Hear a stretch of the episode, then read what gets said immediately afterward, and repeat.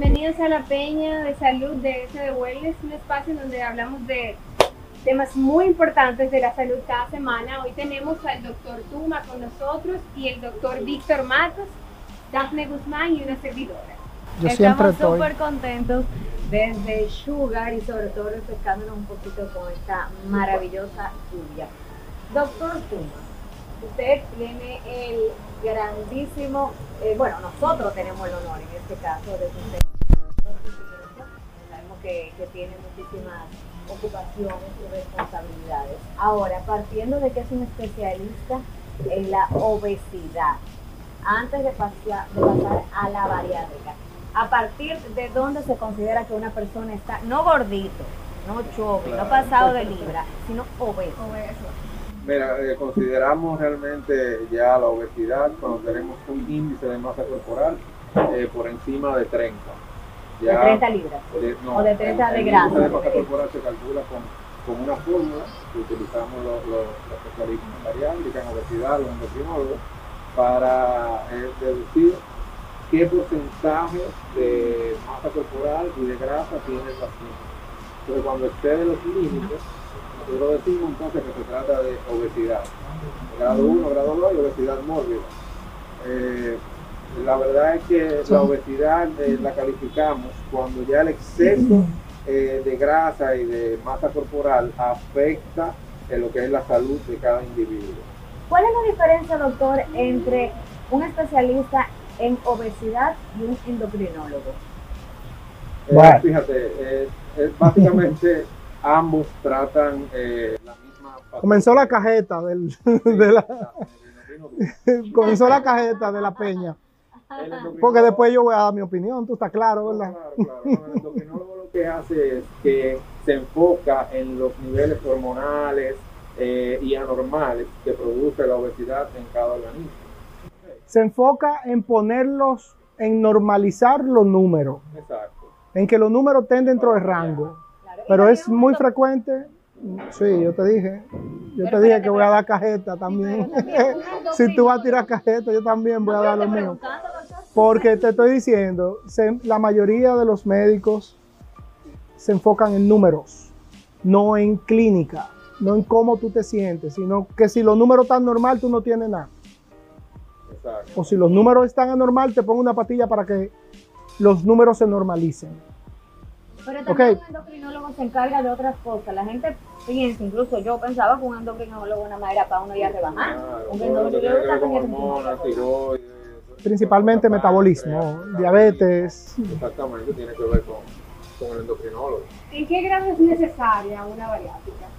Eh, fíjate que eso depende de, de cada paciente, ¿me entiendes? Ya después que tú tienes eh, más de 35 eh, de índice de masa corporal, eh, eh, sacado con la fórmula que utilizamos, y tú tienes alguna comorbilidad, como por ejemplo la hipertensión, la diabetes, un asma crónico, dislipidemia, eh, colesterol elevado y ese tipo de cosas, entonces ya ahí tú calificarías para la bariátrica, obviamente eh, cursando con la preparación necesaria. O sea, te va a haber un grupo de especialistas, entre ellos un cardiólogo, un endocrinólogo, un neumólogo, y obviamente eh, nutrición y psicología que forman parte de- del equipo que, que siempre le da seguimiento a todos los pacientes. Entonces ellos tienen la última palabra ya para, para llevar entonces el paciente al quirófano. Jonathan, ¿se curan esas enfermedades? Se curan, eh, la mayoría se curan o también puede ser que se controlen. O se controlan. Ok. Exactamente. Con la cirugía bariátrica. Sí, muchos pacientes, por ejemplo, eh, diabéticos tipo 2, hipertensos, terminan o dejando completamente el tratamiento o bajando eh, la dosis de, de una manera abrupta. Entonces, en el caso de usted, no toma en consideración el peso, sino la masa muscular. Porque yo he visto personas que hasta No. tienen 15 libritos de más y ya se quieren hacer una bariátrica por comodidad.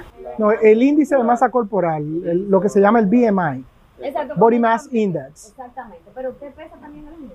Sí, hombre, hombre. No, pero, body- perdón, bo- Body Ma- Mass Index es una relación de superficie corporal por metro cuadrado de tu cuerpo. Entonces, cuando le- esa relación de superficie es como qué tanto tú ocupas en el mundo, más o menos, por decirlo así. Entonces, eso se mide en, en metros cuadrados Y si usted cu- ocupa mucho en el mundo, ocupa mucho espacio, hay que quitarle un pedazo a usted. Y la cirugía bari- bariátrica ayuda a que usted no ocupe tanto espacio en el mundo. ¿Se entiende? ¿Se entendió? enfocado siempre en lo que es el porcentaje de grasa, que es lo que eh, ma- mayormente nosotros buscamos. Un paciente, por ejemplo, un fisiculturista puede tener 300 libras, pero de músculo. Ajá. Ok, entonces nosotros nos bas- Entonces, en este caso, no más gente fisiculturista, así que está roca.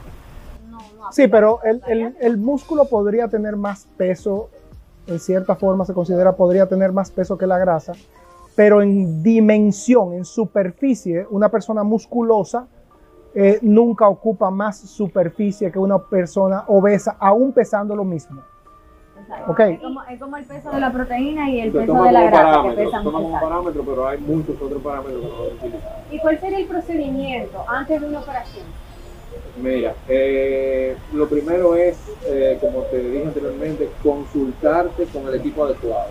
Aquí Saber- eso es lo bueno que aquí en el San Domingo Wellness Aquí- Center. eh, Aquí encuentran todo equipo- en un paquete. Tenemos el equipo completo, tenemos el, el equipo completo. Eh, lo primero es, saber que tu sistema cardiovascular está en condiciones para llevarte a un quirófano, para resistir una cirugía, para resistir una anestesia. ¿Ok? Eh, tus pulmones que estén en buen estado, en buenas condiciones, eh, tu sistema endocrino, tener una, una diabetes, por ejemplo, controlada. Si sufres de la tiroides, también de llevarte lo más controlado posible al quirófano que tú sepas, eh, o sea, que nosotros sepamos, por ejemplo, en psicología, en nutrición, que el paciente se va a adaptar al cambio que viene después de la cirugía. Ahí está la, la, la, la importancia eh, más grande de, de la preparación. ¿Qué, qué tan importante es eso desde el punto de vista psicosocial? Eh, fíjate, el Esa, esa adaptación, ¿no?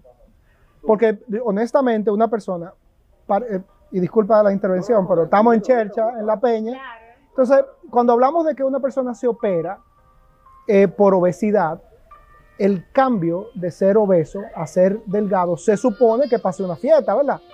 Que es que usted va a celebrar y usted se va a sentir bien y se va a comer el mundo y va a salir en, en boxer para la calle, porque usted ya no es aquel gordo eh, eh, obeso que ocupaba mucho espacio.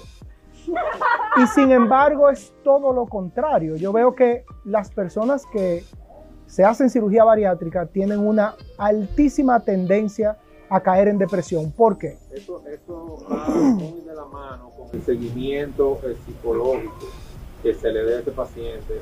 Pero ¿qué es lo que produce depresión? Usted era gordo y está flaco ahora está- eh, se operó porque quiso, nadie lo obligó. ¿Cuál es el mecanismo? ¿Por qué una persona se deprime? tú vas a tener un desequilibrio eh, eh. ¿Es químico? ¿Es hormonal? Es probable que sea químico. Ok. cosas. ¿Neurotransmisores probablemente? Neurotransmisores, Exactamente.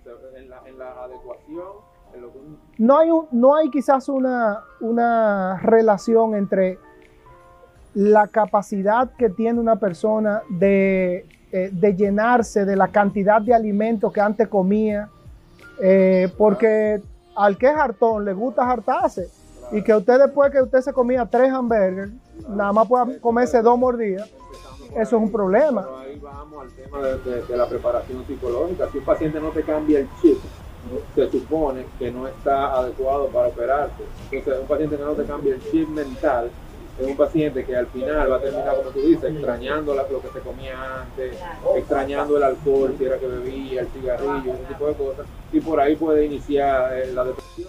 Eso, va, eso va combinado con una salud emocional también. Obvio, obvio. Tiene que ser una gente que se lo quiera hacer, porque eso es como el que están obligando para que deje de No, fumar pues, y no quiera de fumar. Solamente que se lo quiera hacer, que no, sino que, conversando. sino que califique eh, eh, en el proceso de preparación, Clínicamente, físicamente a- a- al procedimiento. o que, o que por diferentes patologías sea una necesidad absoluta.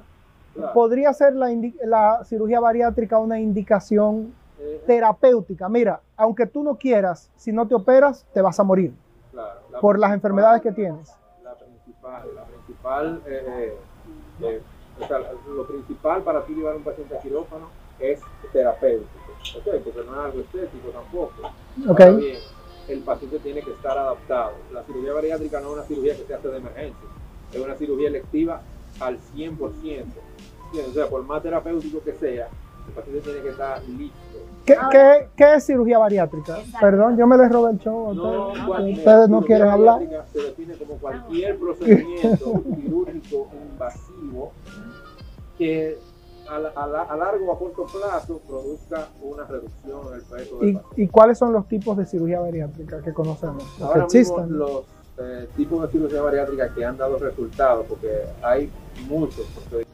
Alternativas, alternativas de carácter bariátrico. Todas las técnicas nosotros las conocemos y las realizamos. Pero eh, a la- en el largo plazo nos hemos dado cuenta que hay cuatro procedimientos que son los principales ahora mismo. Que son el bypass gástrico que se realiza de los años. ¿Cómo es eso?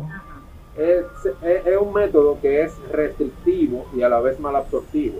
O sea, ahí, aparte de tú cortar el estómago, que es lo clásico, poner el estómago más pequeño, tú omites una porción del intestino delgado. Al omitir esto, los nutrientes no se absorben igual, Claro. ni en la misma cantidad. Entonces tú le agregas este toquecito, eh, principalmente a los pacientes que son diabéticos, porque ya es muy entendido que esa parte que se omite del intestino, que es el duodeno, manda señales al páncreas.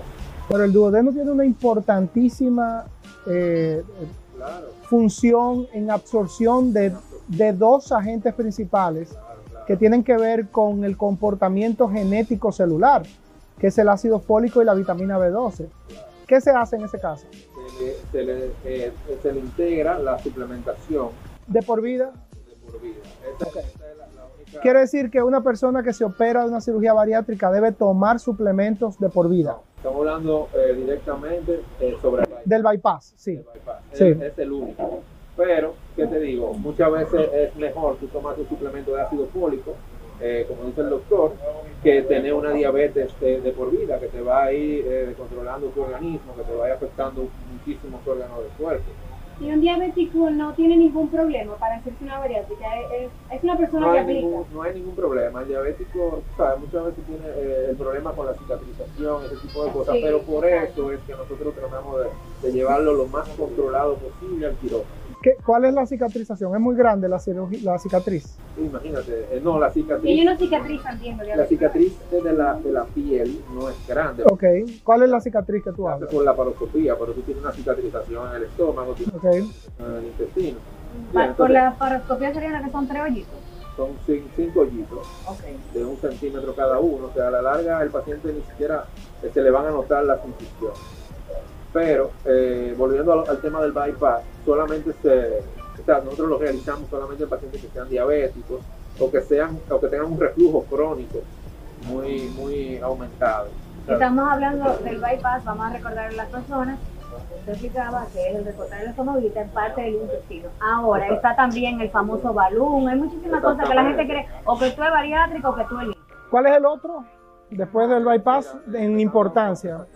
En el bypass tenemos la manga gástrica, que ahora mismo está muy en boga, que eh, ahora mismo es la que más se realiza a nivel mundial. ¿Cómo es ese procedimiento? Al, al, al bypass, que era el gold standard de la cirugía bariátrica. El- la manga es simplemente la restricción. eh, nosotros retiramos un 80% más o menos del estómago. Entonces el paciente se queda con un 20% y la ventaja es que eh, es un procedimiento sumamente fisiológico. O sea, tú tienes el- la manga, pero el estómago más pequeño y simplemente eso, no afecta la, la- la- absorción de los nutrientes ni de los alimentos. Es simplemente el, el cambio en el volumen de alimentos, pero todo se absorbe de igual manera. Tiene la ventaja, la ventaja que nosotros retiramos una porción del estómago que se llama fondo, que es donde se produce una célula que se llama grelina, que son las células que mandan el impulso nervioso al cerebro que te dice tengo hambre. Al sistema límbico. Claro, la, manga, la, manga, la manga te quita el hambre, vamos a decir un 90%. Ok, entonces está el bypass, está la manga gástrica y cuál otro está. Yo creo que Cuando hizo- estamos hablando del balón, hay uno antes del balón que se llama aplicatura gástrica, en el cual se lleva el estómago casi a la misma eh, a medida en la que se hace la manga, pero utilizando solamente suturas, o sea, aquí no hay cortes. Eh, tiene la desventaja de que es un procedimiento transitorio, eh, a la larga puede, la sutura puede romperse y el estómago volver a la normalidad. Y eh, como no te quitamos la región del estómago de la que te hablé anteriormente, entonces el paciente puede sentir hambre. eh, durante todo el proceso. ¿Hay alguno de estos tres procedimientos que sea reversible? Reversible como tal, el único que no lo es es la manga, porque la porción La de manga la manga gástrica, porque la porción del estómago que nosotros quitamos, nosotros la sacamos de, de- del- de la cavidad abdominal y entonces Se saca del juego.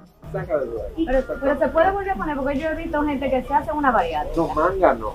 Ajá, eso es lo que le digo, hay muchas confusiones con relación a la variante. No, lo que, lo que tú dirás es que hay mucha gente que se hace una bariátrica de cualquier tipo y vuelven a, a engordar. a engordar. Y como que dicen, no, que no aguantaron, que qué sé yo cuánto, y, y Que casi siempre. ¿Cómo es la verdad? Exacto. La realidad es que si no hay una deformidad anatómica, si la cirugía quedó bien, tú le haces estudio al paciente, tú sabes que tiene todavía su manga en perfecta condición, entonces hay un problema de seguimiento, que la mayoría de los pacientes, eh, bueno, una gran cantidad, luego que se operan ya entienden que tienen la manga hecha, entonces ya eh, la manga por sí sola lo va a ayudar a bajar de peso. Entonces no van a su consulta con nutricionista, no van a su consulta con psicólogo, no van con su cirujano, y entonces ahí es que viene el rebote. Porque la- lamentablemente, por más pequeño que tú tengas el, estómago, si tú le pones helado de chocolate y no le pones eh, la lechuguita con la pechuga de pollo, eh, tú estás- estamos hablando de calorías eh, vacías, carbohidratos simples, y con el seguimiento adecuado, pues te mandamos a que tú te des cierto, este, tú sabes, de antojito, Claro. pero siempre de la mano del, del equipo. Ponlo para acá. Sí, ¿qué se puede, qué se puede esperar después de la cirugía? Eh, fíjate, el descenso de peso eh, al principio, después de la cirugía, es bien acelerado. O sea, los pacientes tú ves que en el primer mes pueden llegar a, a perder hasta 40 libras de peso durante el primer mes. Esto, eh, obvio, lo ayuda a la dieta líquida que se sigue, que es una dieta realmente eh, de reposo gástrico, no es una dieta como que para, para que tú bajes de peso durante el, primer mes. Es una dieta de nosotros esperar la mejor cicatrización del estómago. Entonces por eso lo ponemos en reposo, lo ponemos en dieta líquida y ve cómo el paciente va tolerando la dieta a lo largo del tiempo. Luego ya después del primer mes ya iniciamos con, el, con los alimentos sólidos y ese tipo de cosas. Ok, Es es decir, que este proceso tiene un procedimiento para el área de la alimentación.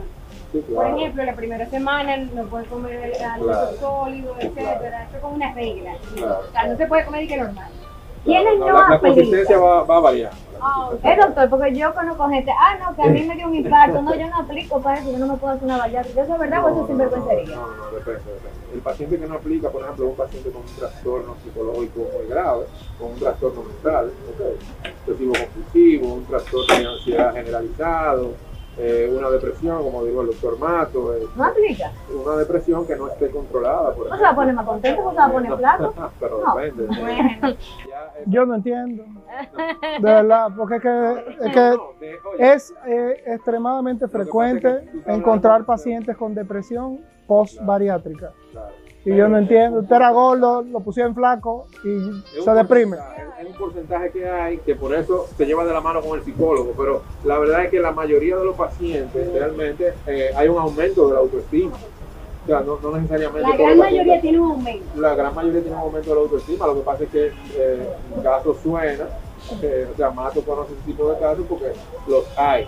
Y entonces eso es lo que a la gente se le queda grabado. Claro. Pero la verdad es que la cirugía está orientada para, para aumentar la autoestima del paciente, obviamente. Claro, porque ella no va a estar bien, mejor. Sí, claro. O sea que médicamente hablando, luego de que se le hace su proceso psicológico y todo lo demás, que sí que a nivel de masa muscular tenga la suficiente masa eh, muscular eh, o la poca más grasa muscular, pero sí mucha grasa, para hacerse una bariátrica, cuáles de verdad, de verdad no se pueden hacer una bariátrica, que no califican. ya como te digo, un paciente con un trastorno psicológico. Y un paciente con enfermedad, con úlceras, Exacto, una úlceras gástricas. Se tratan primero las úlceras Ok, y luego se le realiza la bariátrica. Por eso también nosotros mandamos al paciente a una revisión por un gastroenterólogo. Necesitamos una endoscopía, una gastroscopía para ver cómo está la mucosa. Si el paciente sale con un helicobacter pylori o algún tipo de úlcera, nosotros damos primero un tratamiento para sanar la mucosa antes de realizar el corte. pero mira, más, que, más importante es, dime tres enfermedades que tú consideres que se pueden resolver, curar o controlar con la cirugía bariátrica. No, no, sencillo. o sea, la hipertensión es la número uno. Digo, tres, te digo por ponerte un ejemplo. No sé si tienes un listado tan grande que podrían escucharte, pero tú me dices, mira, un paciente con insuficiencia cardíaca que no tiene, no es descabellado pensar que en una insuficiencia cardíaca, quizás por el alto, la alta demanda de eh, flujo cardíaco, quizás una insuficiencia cardíaca podría hasta ser un candidato, pero no sé si se puede operar. Si no es muy difícil, el anestesiólogo te le va a decir que no. Sí, pero no, pero yo no le diría que no, honestamente, salvo que el anestesiólogo le diga que no. No, si, si realmente sabemos que la cirugía bariátrica lo va a ayudar en lo que es tu enfermedad de base, la cirugía se, se va a realizar. ¿Hay alguna forma de medir eso, de tra- trazar un score para saber qué tanto te va a ayudar? Tienen el ASA, eh, tienen la, la- eh, los parámetros cardiovasculares que siempre usamos, que, que son la, evaluación eh, cardiovascular que hace. No, pero para decirte qué tanto te va a ayudar la cirugía como tal. No hay un parámetro. Se supone que, que si tú te haces la cirugía y lleva el seguimiento adecuado, es obvio que un- una reducción en el peso, en el porcentaje de grasa, van a ayudar a, a que tu corazón eh, empiece a funcionar de manera normal. Actualmente, ¿qué hay? ¿Más mujeres o más hombres a nivel de estadísticas que se Yo, practican yo te diría que hay un 50-50. Un 50-50. Por lo menos en, en la experiencia de nosotros, eh, eh, tenemos un público de, de- masculino y femenino. Ok, están ahí equilibrados. Claro, las mujeres siempre eh, tienen menos miedo que los hombres en este tipo de cosas, pero realmente A nivel de riesgo, lógicamente, toda cirugía, todo proceso Claro. de intervención eh, quirúrgica, de entrada a un quirófano, tiene su, su riesgo. Pero en este caso, ¿cuál sería el riesgo más Mira. dramático, más allá de la anestesia y todo lo demás? Eh, la verdad es que como la cirugía se realiza por la paroscopía, ahí tú estás omitiendo eh, lo que son las incisiones muy grandes que se tienen. Entonces tú tienes tres hoyitos. Ya tú ahí omites lo que es el riesgo, por ejemplo, de una hemorragia, eh, infección de la herida. Eh, no, hemorragia en la herida, por ejemplo, hemorragia muscular y ese tipo de cosas, porque cuando tú tienes un tajo muy grande, Se minimiza. se minimiza, o sea, es como una puñalada que tú le estás dando al paciente. Un tajo muy grande que le quitan un pedazo muy grande. Ay, pero tú no eres ibaño, amigo. Lo pregunta. Esto es una pena, ¿eh? Esto es una pena. Yo te dije que era un, un tajo de, de mandarina. En el campo, si quieres un tajo de plátano. Eh, tú minimizas el riesgo de, de, de hernias, por ejemplo. El riesgo de adherencia, de brida y adherencia, que se te peguen los órganos dentro de la panza. Eh, y ese tipo de cosas. Entonces ya por ahí tú vas omitiendo una serie de complicaciones. Ya las complicaciones eh, reales de este tipo de cirugía ya sería, serán de, de- del tipo anestésico, por ejemplo. Complicaciones que no tienen nada que ver, por ejemplo, con, con la cirugía en sí. Y claro está la cirugía, por ejemplo, eh, eh, la fístula, que es cuando se te una de las grapitas, por ejemplo, no cierra bien o el paciente hace un desarreglo, eh, se bebe un doble litro de cola después de la cirugía, entonces la, la, la sutura puede abrirse. Pero ¿qué sucede? Esto eh, con los materiales que nosotros usamos, que son ya de, de alta gama, el riesgo es, es muy, muy bajo. O sea, Sí, porque esa, gente que se hacen 1%. esa cirugía, que están acostumbrados a eso, a bajarse un doble litro de Coca-Cola, Claro. Cuando salen de la cirugía, mm, piensan que todavía son capaces de hacerlo claro. y se envican de un doble litro de Coca-Cola. Pero no le cabe porque evidentemente el, el estómago no tiene la capacidad de aceptar eso. Claro, claro. Entonces, básicamente eso. Eh, complicaciones, como te decía, menos de un 1% es lo que tienen esta cirugía a nivel, nivel mundial. Y estamos de hablando edad, a partir de que da una, un niño gordito, pesa 300 No, libras, pero no pasa de 18 años. No, la, las, eh, la edad que nosotros eh, manejamos eh, a nivel mundial, ¿ok? Ajá. son, van desde los 16 años hasta los 64. ¿ok? Pero hay niños, por ejemplo, que, como él decía, tienen mucho riesgo al, ser, al ser muy pequeños, ya tienen un corazón eh, que está trabajando a, a- a mínima capacidad, tú sabes, tienen el colesterol muy elevado, eh, son asmáticos crónicos ya con apnea del sueño y este tipo de cosas. Eh, en conjunto con los departamentos de pediatría, ok, que trabajan directamente con obesidad, eh, se puede preparar un niño de menor edad para realizarle la, la cirugía si Y- sabemos que le va a ayudar. Y sin embargo, también los adolescentes tienen una mayor tendencia a tener trastornos psicosociales, por Claro, decirlo así. claro, Sí, E cosas. incluso a muchos niños le hacen bullying en el colegio por el peso. Claro, claro, claro. No, bueno, ya hemos tenido casos y se supone que el niño ya después de eso es uno de los que aumenta la autoestima. Eh, después, Yo me voy un poquito antes porque tengo un paciente que ya llegó, pero lo dejo con Tuma hablando. Igual esta vaina de Tuma, porque yo no, no me importa. Lo dejé con paciente, pero se supone que sube ahora, porque aquí no se... Él tiene un tema pendiente. Yo voy a salir. Usted que, que refiere personas que una pregunta. equipo. Ajá. ¿Qué dice? Le- no, aquí están es relajando. Un pote de CBD. No, aquí la gente está aquí. Mándalo combinado con THC. Si realmente lo quieres mandar para la depresión. Porque el CBD lo que quita el dolor y da un chin de sueño. Claro. Así que si va a mandar el CBD, ponlo con THC también. Doctor, aquí trabajamos en equipo en Santo Domingo. Esa vaina ilegal Center. aquí en República Dominicana. Nosotros que trabajamos en equipo aquí en Santo Domingo Wellness Center, ¿cuáles serían sus experiencias o testimonio? Veo que recibí un paciente y de una vez se lo refería a Te todo. voy a decir algo. Bueno, eh, en ambas, de ambos lados, del que no se ha operado y del que se ha operado. Primero del que no se ha operado, eh, sí hay una alta resistencia, pero también la cirugía bariátrica, y creo que es algo que podríamos, que pudieran tratar, eh, es una cirugía de alto costo. Y, es entendible que sea de alto costo por el gran riesgo al que expone, no por el procedimiento como tal, sino por resultados al que expone el cirujano. Eh, pero pacientes que no se han operado suelen tener cierta resistencia, suelo ver mucha resistencia a querer operarse y tardan tiempo en lograr, en hacerlos entender que necesitan una cirugía bariátrica. Yo soy de los que no cojo mucha lucha con personas que yo sé que no tienen la capacidad para lograr objetivos. Y le digo, señor, usted tiene que operarse, definitivamente. Claro, Mato me ha mandado un paciente. Sin embargo, algo que puedo decir es que todos los pacientes que hemos operado, el éxito ha sido innegable. Eh, el éxito tanto de la cirugía como en diferentes aspectos psicosociales, hormonales, metabólicos, diferentes eh, características. Por lo tanto, yo eh, creo fielmente en que hay casos, en, en- no en los que no se puede hacer nada, porque no me, no me gusta utilizar el término, eh, siempre podría hacerse algo, pero podría o tomar mucho tiempo más del que la persona podría tener.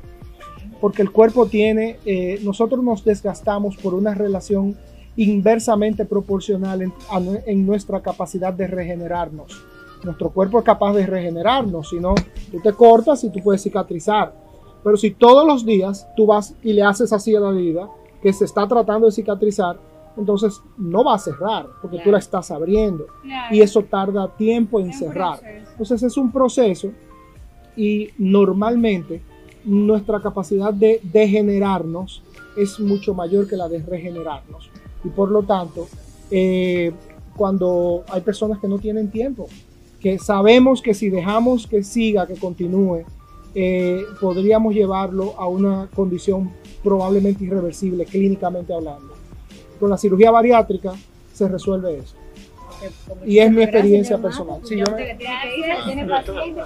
Entonces, ¿cuál ha sido, doctor Tuma, el caso más grande? Wow, este hombre rebajó, esta muchacha rebajó 300 libras.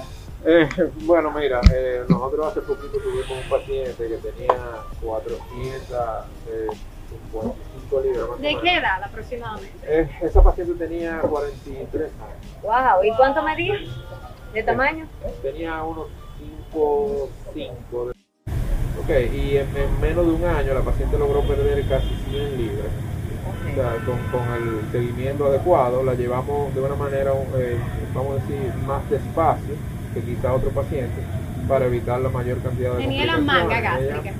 eh, a ella se le inició con una manga gástrica eh, a sabiendas de que en un futuro se le, se, le, se le pudiera convertir a un bypass si no alcanzábamos la meta.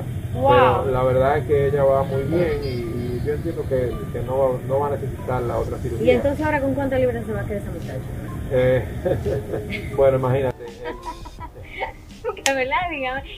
todavía no ha alcanzado, no ha alcanzado el, el- el reducir el exceso de peso completo, pero eh, va por buen camino. Eh, nada, o sea, De- luego, tú sabes, le queda el, el colgado, lo que nosotros llamamos la piel redundante.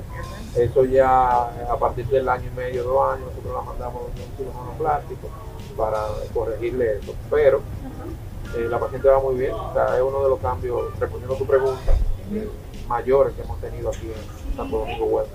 Perfecto. Entonces, eh, depende del peso. Depende del peso que va a depender el proceso. Si va a ser una manga gástrica o un. ¿Cómo que le dicen? Eh, El pas- bypass. el bypass. La, la verdad, eh, ya yo veo por dónde va tu pregunta. Sí. Eh, no hay un, no depende estrictamente del peso, depende más bien del, de las comorbilidades que tenga el paciente. O sea, eh, si es un paciente, por ejemplo, diabético y con un reflujo muy, muy eh, abundante, crónico, el paciente no se piensa en una manga gástrica, nos vamos directamente al bypass, porque eh, se ha demostrado que la diabetes se cura o se trata más rápido con la cirugía del bypass, por la comunicación que hay entre el intestino delgado, o mejor dicho, bueno, la porción del duodeno, que es la que omitimos, y el páncreas. Ok, hay, hay unas hormonas que se llaman incretinas, que al tú eh, ocasionar esta, este, este, este bypass, ok, eh, eh, mejoran su señalización con el páncreas para que vaya produciendo mejor insulina Y en la cantidad necesaria. Tengo por aquí una pregunta que ya hablamos de eso al principio, pero ¿cuál es de los procedimientos el menos invasivo? Una gente que diga, mira, yo quiero el, el que sea Mira, menos el- riesgoso, el no, bypass, no. la manga gástrica. El, el balón gástrico es el menos invasivo porque se realiza por endoscopía, o sea, ni siquiera hay que eh, hacerle incisiones al paciente. O sea, con el balón gástrico tú, mediante una endoscopía, una camarita que se entra al, al estómago, visualizamos toda la mucosa y si el paciente califica, está apto, se le coloca su balón. El problema con el balón es que está bien, es el menos invasivo, pero a la vez es el que mayor rebote puede producirse eh, porque es un procedimiento transitorio. O sea, a los seis meses ya te sacamos el balón y tú tienes que haberte adaptado y educado durante el proceso en el que lo tuviste para luego retener, mantener el peso que perdiste. Ok, bueno, el doctor Tumay, ustedes saben que está aquí en Santo Domingo Wellness Center. Tenemos una muy buena audiencia. ¿Cuáles son sus redes sociales? Invitar a la gente que lo siga en las redes sociales Bueno, para que se entere de, de un poco del no, no, historial y la. Tuma, se escribe así mismo T-U-M-A. Y me encuentran aquí en Santo Domingo Fuerte, en todas las salas. Ya saben, arroba doctor Tuma en las redes sociales. Muchísimas Dere.tuma. Dere.tuma, Dere.tuma. Gracias a ustedes por estar en nuestro en vivo del día de hoy desde Santo Domingo Wellness Center y nos reencontramos la semana que viene en otra peña saludable. Ya saben, nos vemos la próxima semana. Bye.